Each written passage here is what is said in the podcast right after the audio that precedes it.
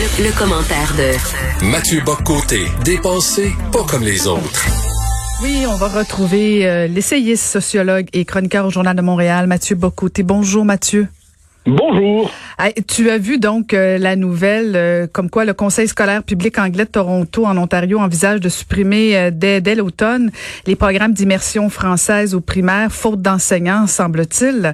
Et là, ça, ça te fait réagir, toi, aujourd'hui, j'imagine? Oui, ben c'est en fait ce qui est révélateur là, la controverse de prix, puis là le conseil dit on va essayer de faire quelque chose finalement, donc on va chercher à sauver euh, sauver la face après, euh, après ce qui est vu comme une offense contre les francophones.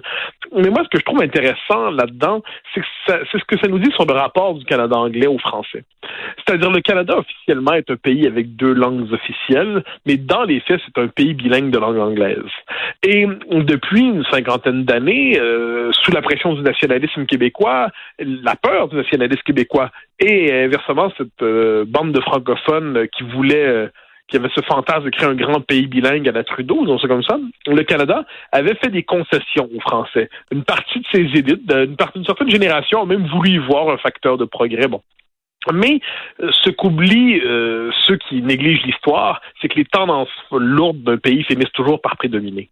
Et le Canada est un pays profondément anglophone qui traite le français de plus en plus comme euh, une forme de, langue de trop. on le voit. Et, dès qu'une situation se présente, dès qu'il manque de ressources, dès que les moyens manquent d'une manière ou de l'autre, le premier réflexe, qu'est-ce qui est de trop à couper, de quoi on peut se débarrasser en fait sans que ça ne soit gênant, c'est du français. On le voit dans les services publics, on le voit dans les aéroports quand on a le plaisir ou, ou à tout le moins l'occasion de, de se promener au Canada anglais. On le voit aussi dans le système scolaire où manifestement le français n'est plus vu comme le, la langue des opportunités, c'est davantage une forme de caillou, c'est le reste d'une autre époque, c'est un privilège insensé accordé à une langue vaincue euh, et plus encore vaincue et que l'on se permet de mépriser parce que n'oublions jamais que euh, si le Canada condamne tous les racismes, il autorise néanmoins une forme d'aversion collective explicite, c'est contre le Québec et contre le, Québec français plus particulièrement. Donc on le voit, le, l'occasion s'est présentée, qu'est-ce qu'on fait? Eh bien, on liquide le français tout simplement. Euh, c'est presque un réflexe qui se révèle à travers ça, et ça nous en dit beaucoup sur l'imaginaire canadien-anglais et sur le rapport du Canada anglais à la langue française, qui n'est plus accepté, encore moins célébré, qui est pour l'instant toléré avant demain d'être sacrifié. Mais c'est un combat, un sujet redondant, Mathieu, parce que, je veux dire, c'est pas la première fois. Dès qu'on manque d'argent, euh, c'est les services qu'on coupe, c'est les services aux francophones. Là, on, on, on menace euh, effectivement de couper les cours de français sous prétexte euh, qu'on manque d'enseignants. Et, ce qui est fascinant dans tout ça, c'est le silence euh, du gouvernement fédéral parce que bon, qu'une organisation soit en manque de ressources, c'est une chose, mais que ni le premier ministre de l'Ontario et ni le premier ministre canadien dénoncent ça, c'est ça qui est révélateur. Oui, ben, évidemment, qu'il y a à travers ça, c'est que ça nous en dit beaucoup sur euh, sur la réalité de ce pays. Le, Canada est un pays fondamentalement euh, sur le plan politique, je ne parle pas des Canadiens par un, mais sur le plan politique, c'est un pays fondamentalement hypocrite dans son rapport aux Français. Euh, il, il laisse croire qu'il le respecte, il laisse croire qu'il a sa place, mais dans les faits, c'est une langue de plus en plus d'apparat. Euh, ce n'est plus une langue de pouvoir. Euh, ce n'est au Québec, évidemment. Puis encore là, elle perd du terrain. Et, ce qu'on doit voir à travers tout ça, puis tu as tout à fait raison de dire que c'est redondant, mais il y a deux choses là-dedans c'est que notre existence comme peuple en Amérique, le peuple québécois lui-même, est en tant que tel un défi posé à la réalité de ce continent. Euh, je comprends que la question nationale lasse les, nouvelles générations quelquefois, parce qu'ils pourraient dire, ouais, ça, on pourrait pas aller de soi, on pourrait pas parler d'autre chose. Le fait même de maintenir une petite nation de langue et de culture française en Amérique, c'est un défi qui se pose à chaque génération. Ensuite, il y a la situation très particulière des francophones hors Québec. La réalité des choses, c'est que leur situation ne fait que régresser depuis un siècle. Euh, évidemment, ensuite, on leur a mis le respirateur artificiel des, des droits fédéraux, on leur a offert les subventions fédérales, et ça, c'est tout ce que pour moi, à mon avis, c'est la, perversion idéologique du Canada. Après avoir asphyxié qui condamner, minoriser, dominer, persécuter les francophones, il leur offre un respirateur artificiel en disant regardez à quel point je vous aide et je vous sauve.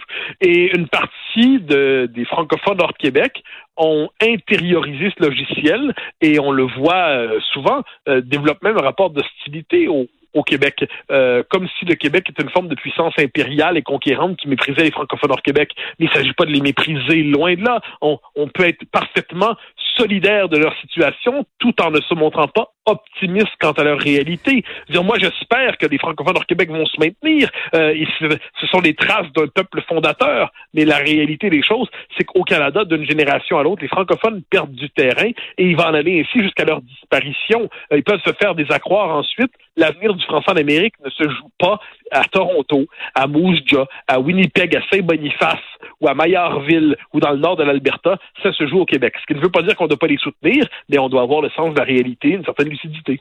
Et voilà, Mathieu, si tu dis que ça se joue au Québec, comment se fait-il que même à l'Assemblée nationale, on soit silencieux sur la question euh, du fait français à l'extérieur du Québec? Parce que si on peut pas compter sur euh, le gouvernement fédéral, si on peut pas compter sur nos collègues des autres provinces, ben il me semble que ça appartient à l'Assemblée nationale, au premier ministre québécois de dire on, va aider, on va faire en sorte que les, les, le, reste des francophones du, du, reste du Canada, pardon, euh, soient euh, soit pas lésé dans, dans, dans cette, euh, cette constitution canadienne-là? Ben, il y en a deux là-dedans qui le savaient. Hein. Bernard Landry a toujours été très attentif à ça. oui, mais je te parle d'aujourd'hui, là. Je te parle d'aujourd'hui. Ce que je veux dire, c'est que les deux partis, le PQ, il y avait Landry qui pensait à ça souvent. Benoît Pelletier, qui n'était pas premier ministre, mais Benoît Pelletier pensait aux francophones hors Québec. Or, ce qu'on voit aujourd'hui, c'est que les, cette question échappe à la conscience collective, je crois. Euh, et, et, je pense que le gouvernement du Québec devrait, dans sa politique internationale, avoir une politique explicite. Elle existe déjà à certains égards, mais elle n'est pas, euh, n'a pas toute la place qu'elle mérite. Une politique explicite de soutien aux communautés francophones en Amérique. On ne peut pas laisser au gouvernement fédéral la responsabilité des francophones hors Québec. Le gouvernement du Québec devrait avoir cette politique de soutien explicite de la diaspora québécoise, ou on de la diaspora canadienne-française. Et le gouvernement du Québec a cette responsabilité-là, je crois, en Amérique. Euh, le Québec est l'expression politique du fait français en Amérique, mais il a la responsabilité de soutenir les francophones partout là où ils se trouvent. Puis n'oublions jamais, gardons à l'esprit la chose suivante. Si on regarde la situation des anglophones au Québec et des, des francophones au Canada anglais, je me demande par quel esprit, chemin tordu, on peut en venir à croire que les, anglophones au Québec sont dans une situation désavantageuse ou défavorisée. Quand j'entends ça, je me dis qu'on est vraiment dans le monde à l'envers, mais ou alors qu'on est simplement dans un monde où on considère qu'il va de soi que les francophones disparaissent et il va de soi que le Québec soit bilingue et non pas français. Euh, ça, ça exigerait euh, vaste débat et vaste considération. Et Mathieu, justement, imaginons un instant un instant qu'on coupe comme ça dans les services à la communauté anglophone au Québec, la réaction. Imagine ah, ça. On, se ferait accuser de racisme. De racisme, racisme, Mathieu. Ah, mais il n'y a pas de doute là-dessus. Mais il faut comprendre, le fait, du point de vue du Canada anglais, là, c'est euh, pas de tous les Canadiens anglais, encore une fois, mais appelons ça de l'idéologie canadienne officielle. Euh, le simple, euh, le simple fait que les Québécois existent, quand ils rappellent qu'ils sont une nation, c'est vu comme une marque de suprémacisme ethnique imaginons un instant aujourd'hui qu'on repasse la loi 101, hein, telle qu'elle était. Ah mon Dieu Seigneur, ce serait le Québec serait présenté comme un État génocidaire, un État persécutant ses minorités, un État d'apartheid, un État raciste. Euh, d'ailleurs, je souligne qu'on on voit de plus en plus un discours qui commence à prendre au Québec. Le fait français est vu comme un obstacle à la diversité. Hein, c'est comme si pour euh, une partie des nouvelles générations euh, qui sont pourtant associées à la génération de la loi 101 ou les générations de la loi 101, le français, c'est un obstacle à la diversité, parce que la diversité véritable devrait s'exprimer en anglais. Donc, fondamentalement, le, le fait français et, au Québec lui-même est scandaleux du point de vue de l'État canadien, qui, qui accepte qu'il y ait des Québécois francophones, mais qui accepte pas qu'il y ait un peuple québécois. Donc, si jamais on faisait le quart du huitième, du dixième, du centième, du millième de, de ce qui vient de se faire, mais ce seraient les accusations les pires. Euh, par ailleurs, on n'a pas ces intentions-là. Mais je constate qu'il y a cette espèce de deux poids, deux mesures qui nous rappelle qu'au Canada, il n'y a pas de peuple fondateur. Il y a un peuple conquérant, puis un peuple conquis. Même si on cherche à se faire croire le contraire aujourd'hui, la réalité euh, de l'histoire pèse encore sur nous, même si on aime se raconter d'autres histoires sur le mode de la comptine joyeuse. Écoute, écoute, une chance, on n'a aucune de ces intentions-là, mais surveillons quand même, euh, Mathieu, ce qui se passe à Toronto, parce que euh, la question du fait français en Ontario euh, est plutôt préoccupante. Merci beaucoup de nous avoir parlé ce matin, Mathieu. Bonne fin de semaine. Au, au grand plaisir. Bye bye. Merci beaucoup. C'était Mathieu Bocoté qu'on peut lire dans le Journal de Montréal. Caroline Saint